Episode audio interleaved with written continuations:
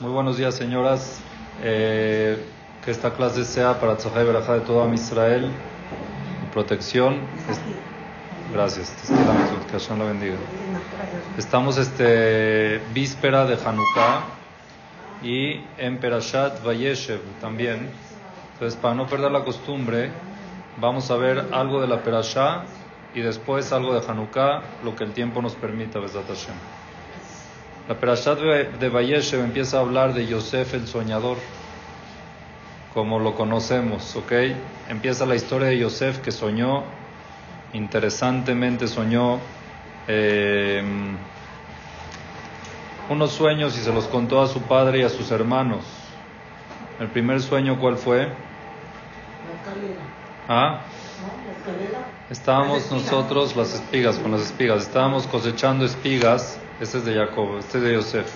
Estábamos cose- cosechando espigas y mi montículo de espigas se levantó y todas ustedes, todas las otras espigas se aposternaron hacia mí.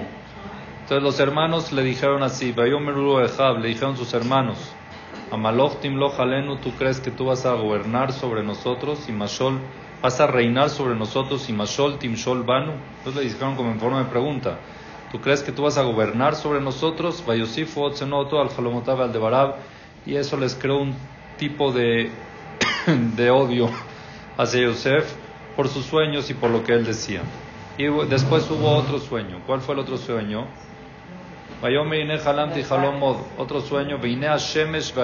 Estaba el sol y la luna. Y once estrellas mishtahabim li. Se estaban aposternando a mí.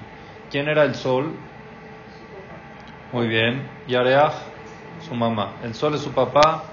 Yareach es la mamá. Veajadasar kohabim y once estrellas. ¿Cuántos son? Once hermanos. Mishtahabim li se aposternan a mí. ¿Está bien? Y así fue, Baisaper el Aviv le contó a su papá, su papá lo regañó y le dijo ya deja de, pero en verdad el papá sí le hizo algo el sueño, lo guardó. El sueño dice, Aviv, Shamar et Adabar, el papá guardó el sueño. Aquí entre paréntesis creo que ya lo he comentado, pero es bonito volverlo a comentar, es un poco de humor. ¿Cuántos hermanos eran en verdad? Yosef, ¿cuántos hermanos tenía? Medios hermanos y hermanos, ¿cuántos tenía? 11 eran en total. 11 más Dina, muy bien. Eran 11 hombres y Dina, que era la 12. ¿Por qué no aparece Dina en el sueño? Dijo 11 estrellas. ¿Por qué Dina no aparece en el sueño? Qué machistas dice. Que Yosef no soñó con su hermana, soñó con todos los hermanos, su papá y su mamá. Porque la, la hermana no se iba a posternar. ¿No qué? No se iba a posternar ante él. ¿Por qué? Bueno, esa pregunta se las dejo, se las dejo de tarea, investiguenla un poquito, pero hay una respuesta de humor. Dinah, al final, eh, tuvo una hija de la violación que tuvo con Shechem, que se llamó Osnat o Asenat. Ah, Muy bien. Y a la suegra no se ve ni en el sueño. Al final terminó siendo su suegra y las suegras ni en el sueño las quiere uno ver, ¿no? No, no es cierto. Yo quiero mucho a mi suegra y que Hashem les mande mucha fuerza para poder y sabiduría para poder Besat Hashem querer a sus nueras y a sus hijos y a sus yernos como debe ser y atenderlos como debe ser. Bueno, sí, así es. Eh, nada más les quiero decir, les quiero comentar un Zohar. No sé si ya lo hemos dicho, pero es importante recordarlo. Vaya Halom, Yosef Halom, Vayaget Lehab. Yosef soñó. ¿El sueño se cumplió? ¿Sí se cumplió o no se cumplió?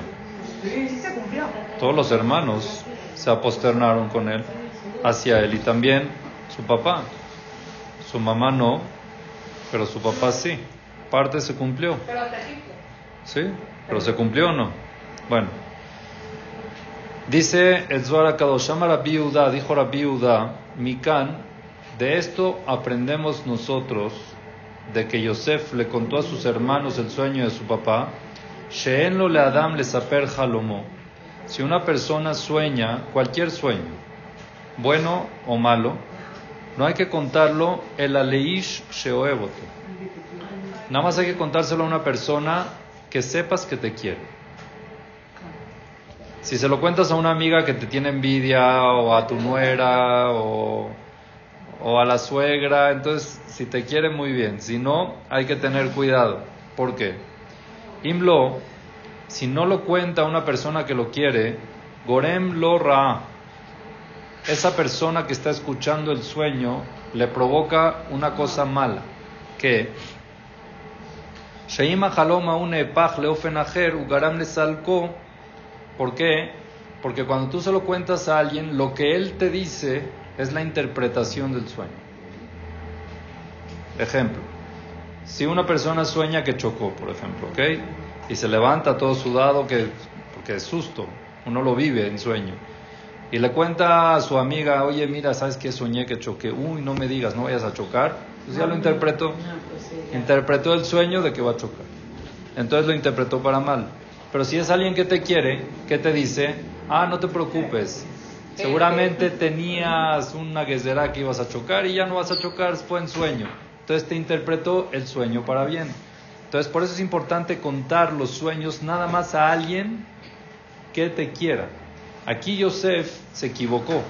Se lo contó a sus hermanos y los hermanos no lo querían. Su papá sí, los hermanos no. Pero por error dice, Boure, ven a ver, She Yosef, Amara Halom le Yosef le dijo el sueño a sus hermanos. Y ellos, estos hermanos, provocaron de que 22 años el sueño se retrase en cumplirse. Que sea esclavo, que esté en la cárcel, 22 años que se tarde el sueño en ser realidad. ¿De dónde sabemos? ¿Por qué 22 años? Porque Yosef lo vendieron y después de 22 años fue rey. Después de 22 años fue que sus hermanos llegaron y se posternaron a él. Si él lo soñó, podría ser de que se hubiera cumplido mucho más rápido. Pero por contárselo a sus hermanos que lo odiaban, que no lo querían, entonces por eso se, el sueño se retrasó en cumplirse 22 años. Como dice el Pasuk, Vayosifu como dice el Pasuk de que los hermanos todavía lo odiaron más. Mausenoto, dice el Zohar. ¿Qué significa que lo odiaron más? Mulo Kitrugim Provocaron acusaciones en el cielo para que no se cumpla ese sueño. ¿Quién es este que no era? Entonces en el cielo eso llegó y ahorita no le tocaba, entonces se tuvo que esperar 22 años para que se cumpla. ¿Y qué está escrito en verdad? Los hermanos sí se lo postergaron, pero también se lo interpretaron. ¿Cómo se lo interpretaron? Dice, Vayomer Alem, Yosef les dijo a ellos, escuchen este sueño que yo soñé. Les pidió, escuchen el sueño. Quería que ellos se lo interpreten. Beú día la Jalom les avisó que soñó. Si es que ellos le hubieran dicho, no, tú nunca vas a gobernar sobre nosotros, tú nunca vas a ser rey, ya, se hubiera caído el sueño y en verdad nunca hubiera sido rey. Ellos qué le dijeron? Le dijeron en forma de pregunta, ¿acaso tú vas a gobernar sobre nosotros? Entonces, eso hizo de que la interpretación sea, tú vas a gobernar sobre nosotros, pero no ahorita, en 22 años. La interpretación sí fue lo que ellos dijeron, porque ellos dijeron en forma de pregunta, pero dijeron, tú vas a gobernar sobre nosotros. Entonces, eso es lo que funciona con esto de los sueños. Hay que saber de que para que un sueño sea real no es nada sencillo, hay muchas condiciones, pero igual muchas veces nos paramos angustiados por sueños que soñamos, o felices por sueños que soñamos, y lo contamos. Hay que tener mucho cuidado de quién se lo cuentas. Si se lo cuentas, se tiene que ser una persona que sepas que te lo va a interpretar para bien y no echar a perder el sueño. Si no sabes, si no estás seguro de que te lo vayan a interpretar para bien, mejor calla. Mejor guardar ese sueño y así, en llega el momento que se cumpla. Justo estamos en la historia de Hanukkah. Pasó algo parecido también con Alejandro Magno. ¿Okay? Su papá, Philip, que era de Macedonia, de, de Mogdón, una de las ciudades griegas, él se volvió muy fuerte, él tenía un ejército muy fuerte y empezó a, empezó a, conquistar casi todo Grecia, cuando se empezó a, a, dividir ¿okay? las ciudades, él empezó a conquistar casi todo Grecia y ellos estaban bajo el imperio persa. Ellos te tenían que rendir cuentas al imperio persa, que era una, una potencia muy fuerte en esa época. Y Philip le pasaba, el, rey Philip este le pasaba al rey persa los impuestos anuales para estar en paz. Así era, funcionaba antes. Alejandro Magno, el hijo, okay, se llama Alexandrus en el, nivel, en el lenguaje tanágico, Alexandrus de Macedonia, que era el hijo, nació después de muchos años que no lo podía tener y era un chavo raro, no era normal. Tenía una cresta como de león y tenía ojos diferentes de, que de color. Era muy inteligente y muy fuerte. Él, entonces cuenta el Midrash de que el, el emperador persa le regaló a Philip un caballo, que era un caballo muy, muy, eh, muy difícil de domar. Era muy, muy este, peligroso. Era un caballo muy agresivo. ¿Ah? Muy rebelde, muy agresivo. Y el que se trataba de agarrarlo a patadas lo mataba y era muy difícil. Entonces Philip no le quedó otra más que encerrarlo. Lo encerró en una jaula y cuando quería condenar a alguien de pena de muerte lo metía a la jaula con el caballo. Esa era la forma. Soñó el rey Philip en el sueño que le decían que la persona que se monte en ese caballo y lo pueda domar va a ser el rey después de él. Eso lo soñó. Y él no se lo contó a nadie el sueño, esperó a ver qué pasa. Y pasó que Alejandro Magno justamente un día salió a las caballerizas de su papá y vio que este caballo estaba en la jaula, le metió la mano y el caballo, sí, mansito lo acarició. Al final se metió y lo cabalgó sin, sin este, sin montadura. Sin montadura empezó a cabalgar. Salió Philip y vio eso y se alegró. Porque dijo, este es el sueño que mi hijo me va a seguir. Y así fue efectivamente. En una de esas él, salió a una guerra y perdió. Y Alejandro Magno fue el que siguió, muy joven, siguió su, su reinado con mucho éxito. Entonces los sueños tienen, sí tienen poder, pero es muy importante cómo los transmites. Si es que los vas a transmitir, mejor guardar si no sabes qué interpretación te van a dar. Este es el consejo con respecto a esta perashá que el Zohar nos trae de los sueños de Yosef. ¿Está bien? Ahorita quiero pasar a la parte de Hanukkah. Besat Hashem hay mucho lo que, muchísimo lo que hablar de Hanukkah, pero lo que podamos alcanzar, un hidush que escuché algo muy bonito, que, lo, que es yo creo que el mensaje que nosotros nos tenemos que llevar este año de Hanukkah y trabajarlo durante Hanukkah. En el Ana Nisim, alguien tiene un sidur aquí para leerlo de adentro, cualquier sidur, por favor. ¿Ah? Gracias. Es. En la amidad, bueno, nosotros tenemos que decir al anisim en la amidad y también en el Birkat Amazon. Hay al anisim, que es general, que se aplica en Hanukkah y en Purim. Y en Hanukkah se dice Bimem Atitia Ben Yohanan, y en Purim se dice Bimem Mordechai Bester. Le preguntaban a Rauhaim Kanievski a la Shalom, por una parte del al anisim que dice así. Decimos en el Bimem Atitia, en el de Hanukkah decimos, en la época de Matitiao Ben Yohanan, el Kohen Gadol de Hashmonai, con sus hijos, Yavana Rasha, cuando estaba el reinado de Grecia sobre el pueblo de Israel, lo que ellos querían es le Shakeham olvidar la Torah. Era una guerra cultural, era una, guerra ideológica, que querían que se borre la Torah del pueblo judío, del mundo. No querían matar a la gente, querían borrar la Torah. Beatá, verajameja arabim, Dios con tu misericordia la grande, amatta laem beet. ¿Qué significa amatta laem beet? Estuviste presente con ellos o a ellos en el momento de su angustia, en el momento de su dificultad. ¿Cómo?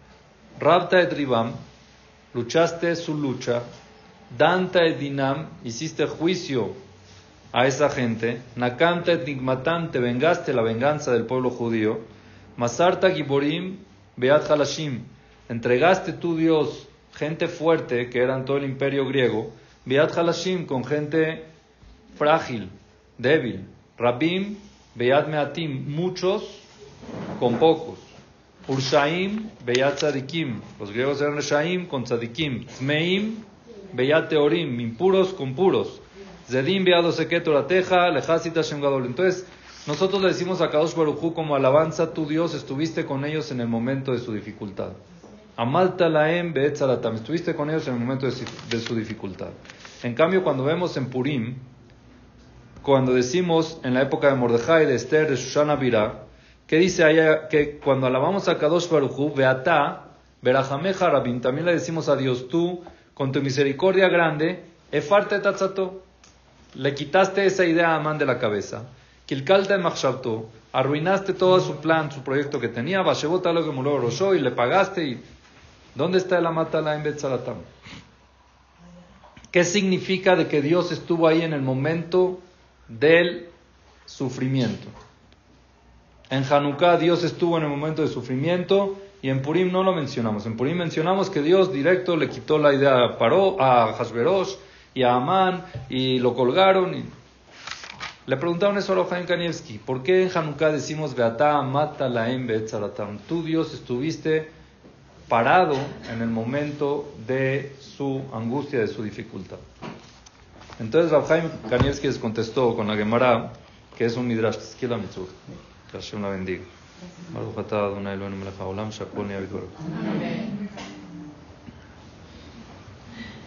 Hay, una, hay, un, hay un midrash que lo trae la Gemara de una jovencita que se llama Miriam Bat Vilga. ¿Ok?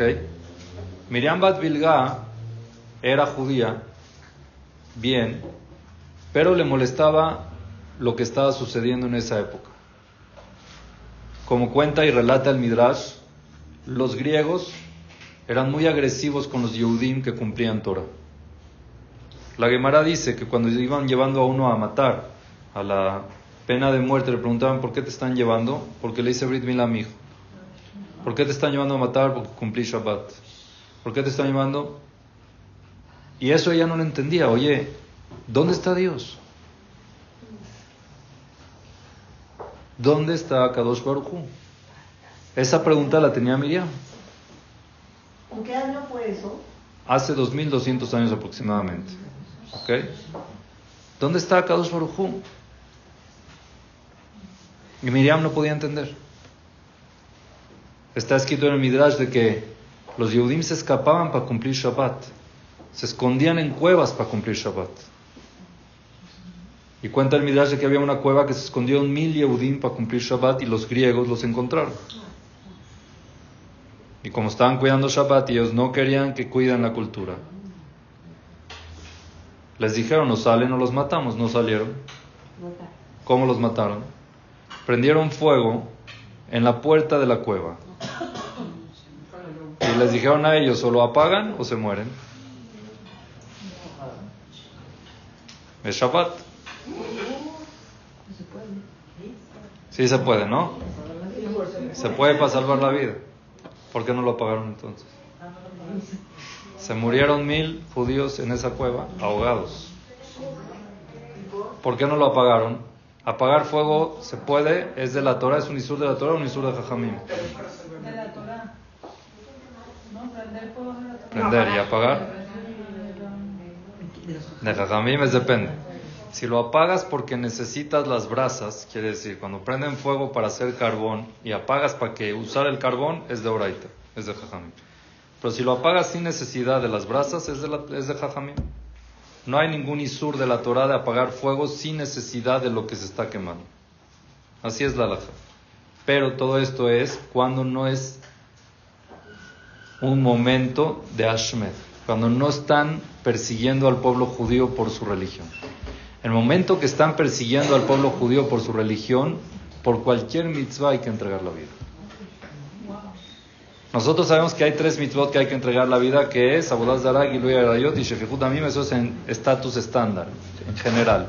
Pero cuando hay persecución al pueblo judío por la religión, cualquier mitzvah, inclusive de Jajamim, hay que entregar la vida por esas mitzvot. ¿Por qué? Porque lo que ellos quieren es perseguir al pueblo y que no cumplan, en ese momento sí hay mitzvah de entregar la vida y es igual que Abodaz y Amim en un estatus normal.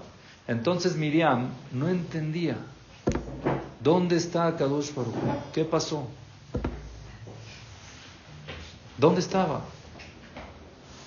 por no tener respuesta, fue y se casó con un ministro, con un general griego. ¿Ya? Veo que ellos tienen una cultura, se impresionó mucho la cultura griega, que era muy, muy famosa en esa época. Era gente muy domada, era gente que tenían mucha eh, experiencia en ejército, experiencia en arquitectura, filósofos, eh, científicos, artistas, era todo Grecia, eh, Atenas, Esparta, era impresionante toda la cultura que ellos trataban de llevar. Y ella se impresionó, la música, y se casó con este griego. Cuando los griegos se apoderaron del Betamigdash, entonces ella entró con él al Betamigdash. Y entró con sus zapatos, en taconada. Cuando el Betamigdash no se puede entrar con zapatos, y ella sabía. Ella sabía que no se puede entrar al Betamigdash normal, pero entró. Llegó hasta el Mizbeach, el altar donde se hacían los korbanot, y con su zapato lo empezó a patear. Y le empezó a decir, Lucus, Lucus. Lucus significa en griego león. No león, perdón, lobo. Lobo. Le empezó a gritar Mizbeach, lobo. ¿Por qué le dijo lobo? Porque el lobo come corderos. Y al Mizbeach también le traían corderos de corbán. Lucus, Lucus. Lobo, lobo, admataya tame jalet mamunam shel Israel. ¿Hasta cuándo tú te vas a eliminar, te vas a consumir el dinero del pueblo judío? Traen aquí corbanó todos los días. ¿De qué sirve? Laem. Y tú no estás presente en sus momentos de dificultad. Así Miriam le gritó al Misbeach, Lucus, Lucus. ¿Por qué tú no estás presente? ¿De qué sirven todos esos korbanot? Mira lo que están haciendo con los judíos. ¿Cómo puedes tú explicar algo así?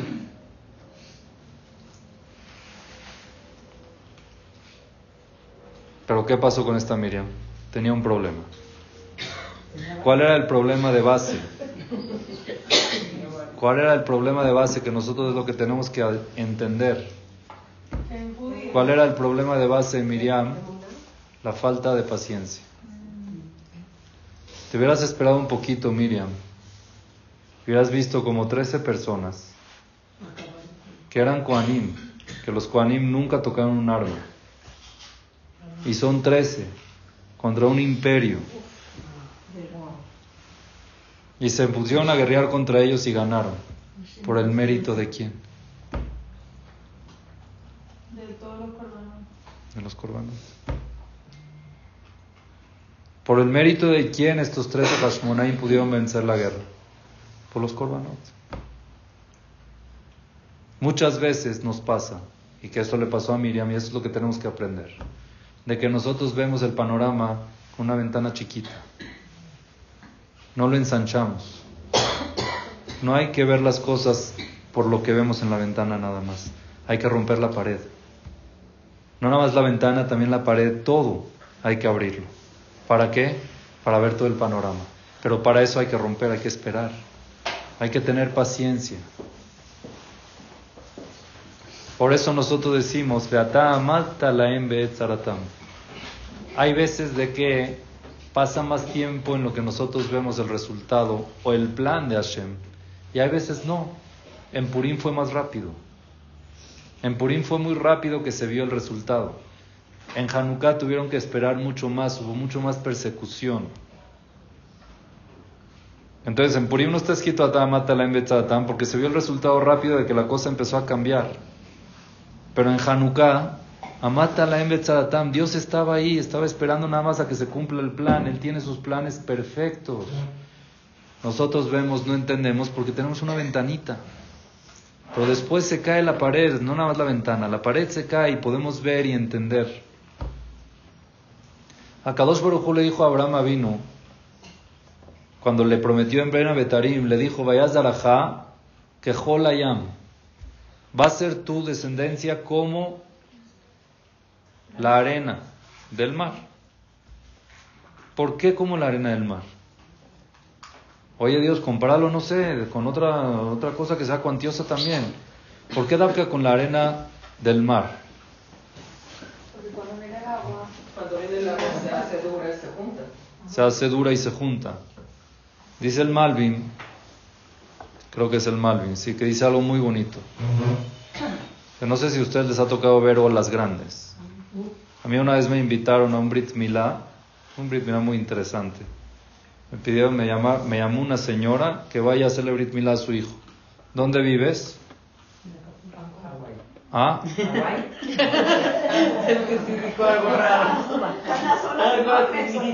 En Puerto Escondido. Ahí está el nombre. En Puerto Escondido, sí. ¿Qué haces ahí? Soy surfista. Se va a soltar O sea, el Brit fue muy épico, muy interesante, porque las tablas de surf en el techo, en la mesa, quedan dos, tres israelíes surfistas ahí, hippies, que se unieron. Era un Brit muy especial. Ajá. Sí, en traje de baño, claro.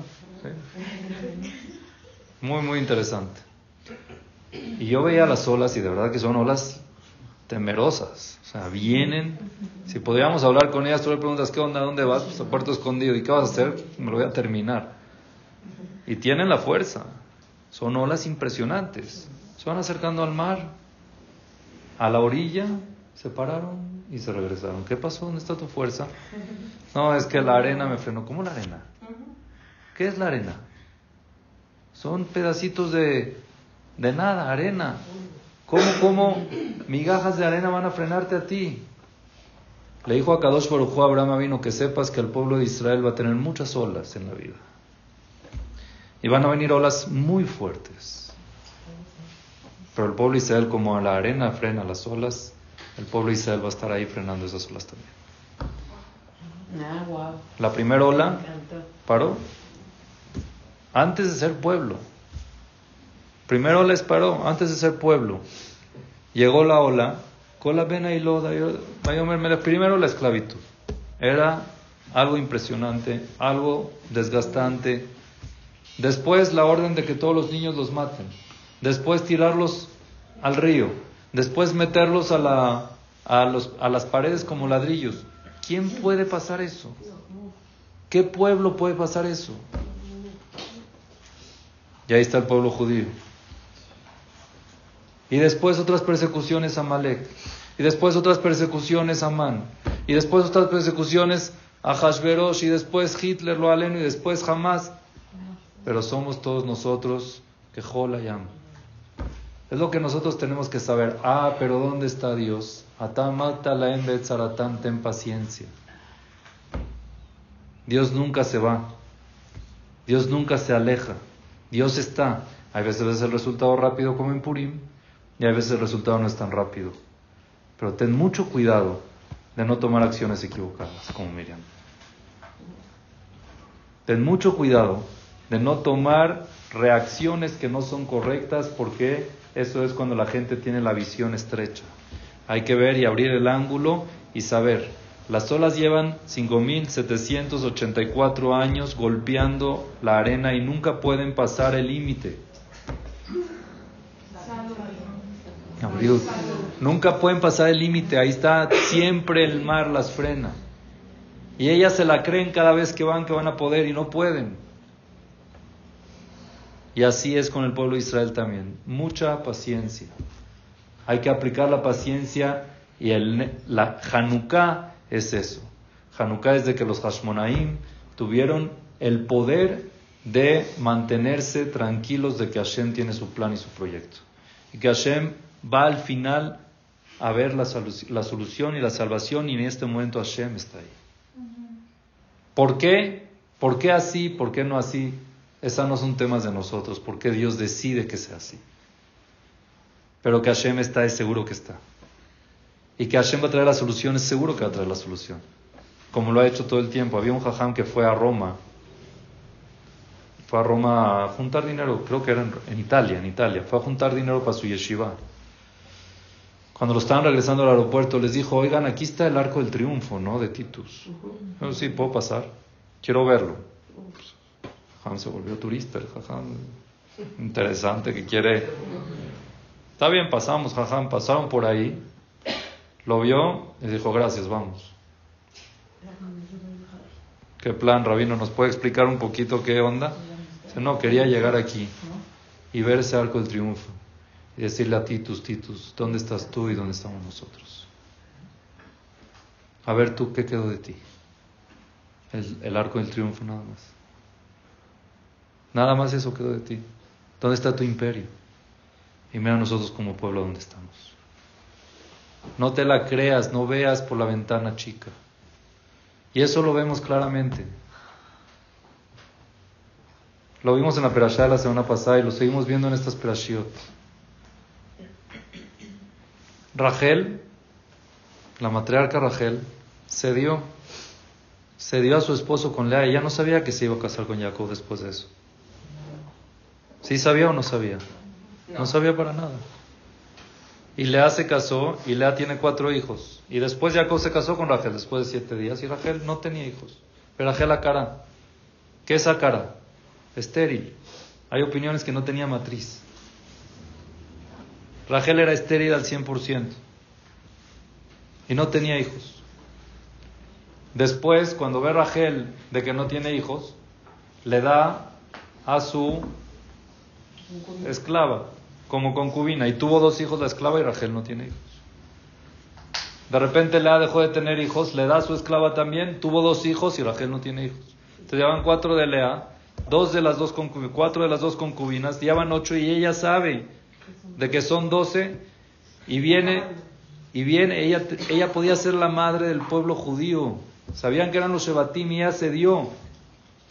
¿Y Dios? Ese es el pago. Pero Rachel nunca se quejó. Nunca le dijo a Dios, oye, ¿qué plan? Yo no me porté bien. Yo no hice lo correcto, no hice lo que tú quisieras. A ver, ¿dónde están mis hijos? Y después de eso, ¿qué pasó? Lea tiene otros dos. ¿Sí o no? ¿Cuántos van ya? ¿Sí o no? ¿Cuántos tuvo Lea? Seis. Ya van diez. ¿Cuántos faltan para los Shebatim? Dos. Y justo Lea cae embarazada. Cae embarazada, Lea y sabe que tiene hombre. Tenían otro nivel.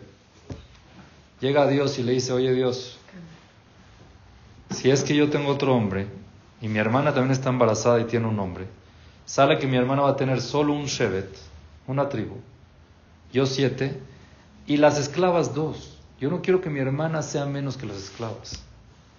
Yo no, creo que, no quiero que mi hermana participe menos que las esclavas. Por favor, Hashem, Rachel está embarazada de una niña y yo de un niño. Vamos a hacer un gambalache. Pásale la niña, pásame la niña a mí y el niño yo se lo doy a Rachel. Y así fue. Por eso salieron uno feminista y uno más machista. ¿no? Yosef era afeminado, se veía, se peinaba porque era mujer. Y Dinah era callejera porque, o sea, salía a la calle porque era hombre en un principio. Bueno, sí, sí. Eso ¿Qué hace? ¿No sabían? Sí. Al final, Lea, ¿cómo ven este gesto de Lea?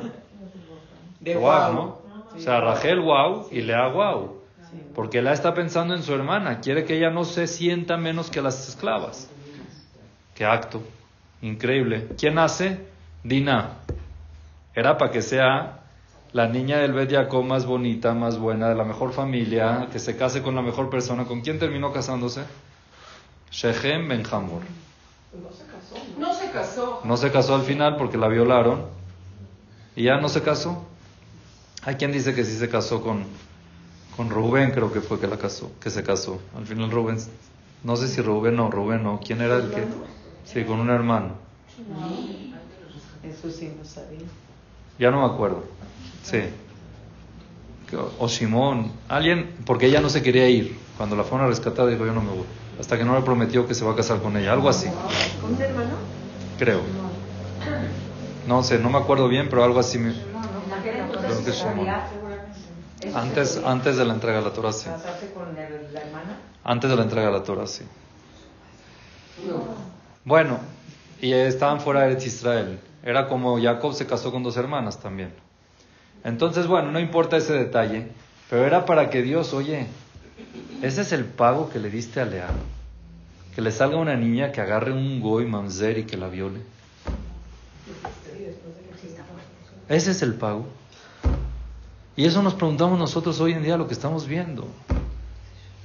Gente loca con ideología que loca, que va y mata y viola y asesina niños por ser judío. Ese es el pago por ser judío. Pero tenemos la ventana chiquita. Estamos ahorita a Mata en Betzaratam. Vamos a seguir la historia. ¿Qué pasa con Dinah? Tiene una hija Senat. ¿Y a Senat con quién se casa? Con Yosef. Ella se dio a Yosef y lo volvió a recibir. Eh, una pregunta. ¿La niña que tiene Dinah es efecto de la, de la violación? Claro, ¿O es de No, de la violación. ¿Y sabes cómo la llamaron? La violada.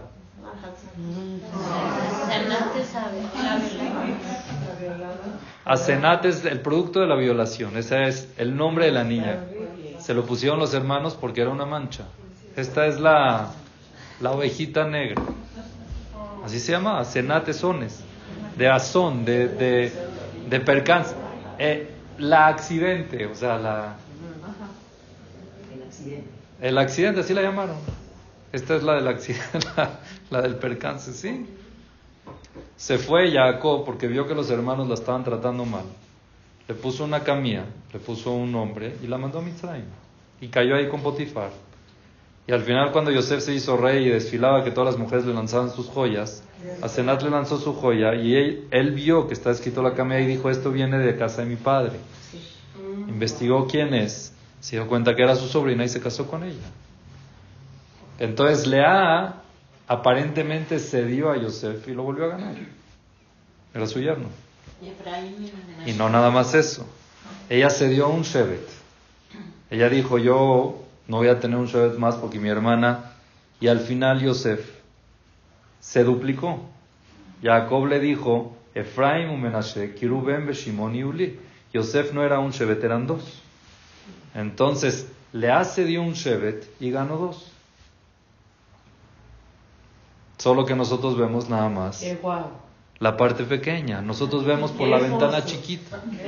Hay que tener paciencia y ver cómo Hashem está en todo momento y tiene su proyecto muy claro para que al final se vea el plan de Hashem, la solución. Amata la Betzalatam. Dios está presente en todo momento.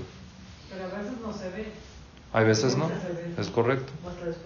Hay veces no se ve y hay veces sí. Pero lo es seguro que Dios está. Y eso es lo que Hashem. Hay veces no, sí, es correcto. Hay gente que no lo quiere ver como Miriam.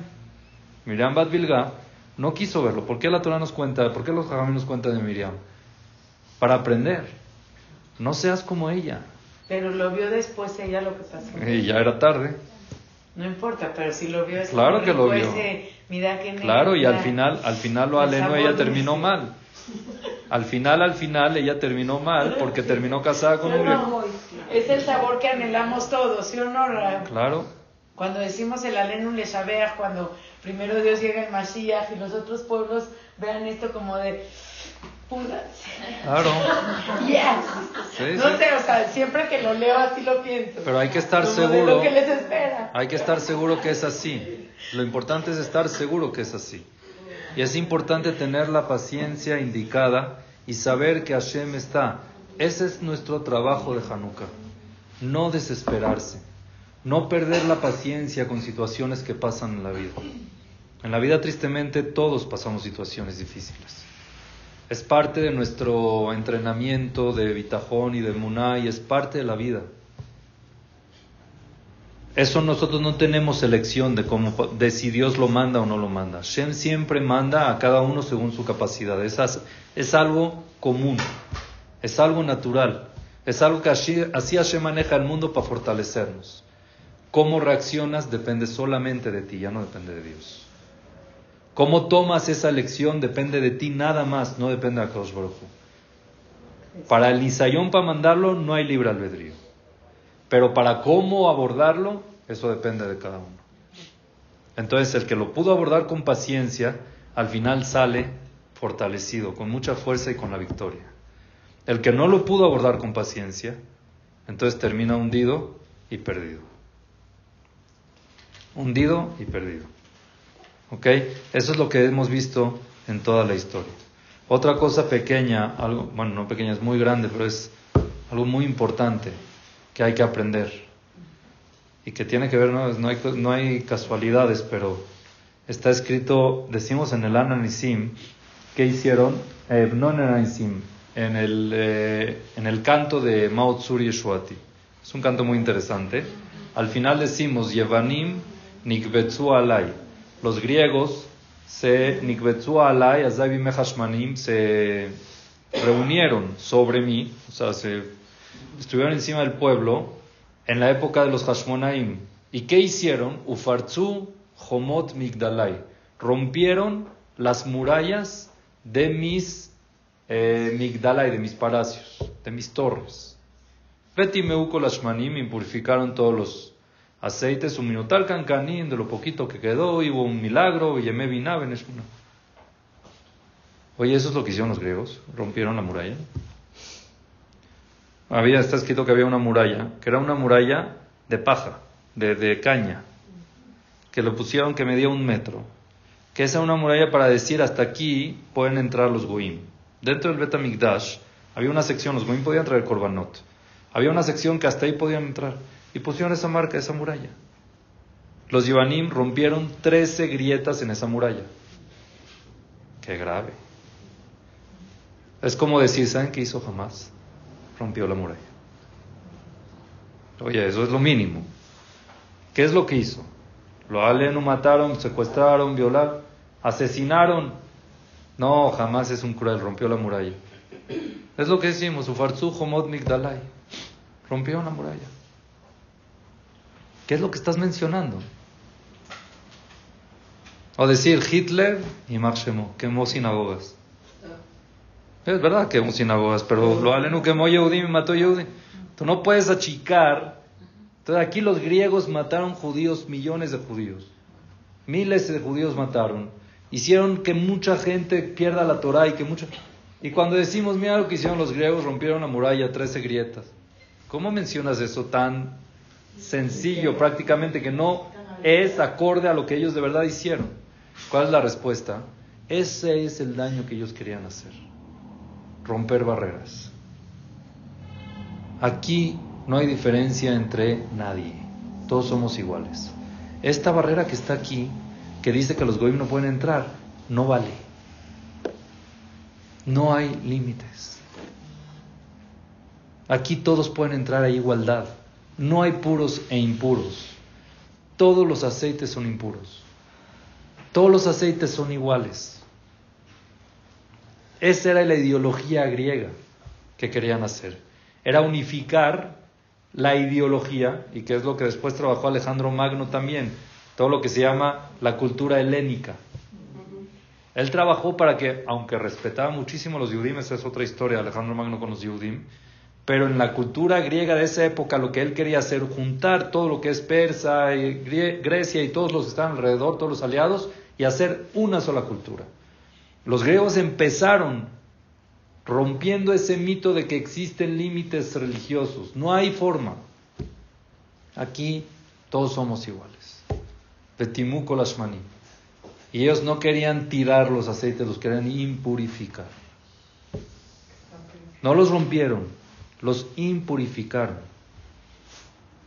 Porque ellos no creían en que existe el puro y el no puro. Ellos no creían que existe el que está pegado a Dios y el que no está pegado a Dios. Aquí todos somos iguales. No hay religión. No existía religión. La religión es tu cuerpo. La religión es tu carrera. ¿Quién eres? Aristóteles era uno de los filósofos que estuvo en esa época y era uno de los que transmitía el poder del control, ¿ok? Cómo uno se tiene que saber controlar, educar, ética, modales, Así eran todos los griegos. Era, Atenas era una ciudad de mucha, mucha cultura, de artistas, de filósofos, de psicólogos, de científicos, músicos. Era todo externo. Nada los llevaba a ser mejores seres humanos. Y una vez los alumnos de Aristóteles vieron a Aristóteles que estaba comiendo una pata de pavo, una pata, una... se la estaba comiendo como un animal. Ah, sin cuchillos, sin ética, sin... Eh, Y los, los alumnos le preguntaron, ¿qué plan? Nos acabas tú de enseñar que hay que ser ético, que esto y que el otro. Su respuesta fue muy sencilla. Cuando como, no soy Aristóteles. Eso no es la Torah. Toda la Torah y que lo que nosotros tenemos que tener y cumplir es autocontrol, es para mejorarnos. Todo lo que nosotros hacemos en la vida es para perfeccionarnos. No para mencionar, ni para pantallar, ni para nada de eso, simplemente para ser mejor ser humano. Y por eso es que nosotros en Hanukkah solamente mencionamos o conmemoramos con el aceite. ¿Por qué conmemoramos con el aceite si es que no fue el milagro más grande? La guerra fue mucho más grande. El milagro de la guerra es un milagro muchísimo más grande que el milagro del aceite. ¿Por qué prendemos aceite? Pues vamos a hacer un desfile de independencia, no sé, algo. El milagro del aceite fue un milagrito que hubo ahí. No, porque la guerra era una guerra ideológica. El vencer la guerra era que vencimos que no nos pudieron apagar. Hashem en la palabra de aceite son las mismas letras de Neshama. Y lo que los, lo que los griegos querían es apagar nuestra Neshama. Por eso se prende un aceite, una vela cuando alguien fallece. Hashem es Neshama. Y nosotros lo que encendemos las velas de Hanukkah es para festejar de que nuestra Neshama no la pudieron apagar. Que todavía teníamos nosotros un poquito y que eso lo pudimos explotar para seguir creciendo nuestra Neshama. Los griegos querían arrancar el concepto Neshama del judío. El concepto de que existe alma, de que hay superación, de que hay espiritualidad. Y eso no lo podemos dejar ni permitir. Entonces, este Hanukkah lo que nosotros nos tenemos que concentrar son en dos cosas. Número uno, saber de que Amata la de que Akadosh Baruj está en todos los momentos de sufrimiento del pueblo judío. Y que nosotros tenemos una visión muy estrecha, que no podemos ver, no tenemos un ángulo de visión, no tenemos un cono de visión muy amplio, y que ojalá que algún día se nos abra, ojalá y que podamos ver y entender, ojalá que siempre podamos entender, pero muchas veces no podemos. Estamos en muy poco de 5.784 años, estamos 50, 60, 70, 80, pues es un porcentaje, es una ventanita. Muy difícil ver todo el plan. Hay veces se ve, hay veces no se ve. Pero que Dios está, está. Y no podemos cambiar, no podemos ser Miriam Ben Bilga. No podemos echar culpas, no podemos decir, a ver, de dónde está y de qué sirve y de qué no sirve. Ten paciencia. Mucha paciencia que va a llegar el momento que vas a entender absolutamente todo, como Lea, como Rachel, como toda la historia. Y número dos, saber que esta fiesta es una fiesta de victoria de cultura. Es una fiesta de victoria de que no nos pudieron quitar nuestra Neshama. Prendemos esa vela para enseñarle a Hashem de que nuestra Neshama está encendida. Prendemos esa vela para enseñarle a Kadosh Baruj que los griegos nos querían quitar la Neshama y nuestra Neshama sigue viva y sigue encendida y queremos que siga creciendo. Entonces, Hashem concentrémonos en eso, pidámosle, pidámosle mucho a Hashem en el momento del encendido de las velas de Hanukkah. Por eso es importante pedir por los hijos. Es la descendencia de cada uno. Es lo que a uno lo sigue. Esa es la continuidad que querían frenar los griegos. Hay que pedir. Y por eso el que lo hace bien, Avian Levanim Talmideh Jajamim, una segula de que el que hace bien Nerot Shabbat y Nerot Hanukkah tiene hijos Talmideh Jajamim, porque le está dando continuidad al pueblo. Está demostrando de que eso es lo importante, la continuidad de la ética y de la, de la Torah, de lo que uno sí tiene que comportar como ser humano y transmitirle a nuestras generaciones. Pedir mucha tefilá en ese momento por nuestros hijos, mucha tefilá por toda misa del seguro que Hashem nos ilumine Dios siempre como iluminó en Hanukkah, que nos ilumine en todas las situaciones que cada uno tenga. Amén. Muchas gracias.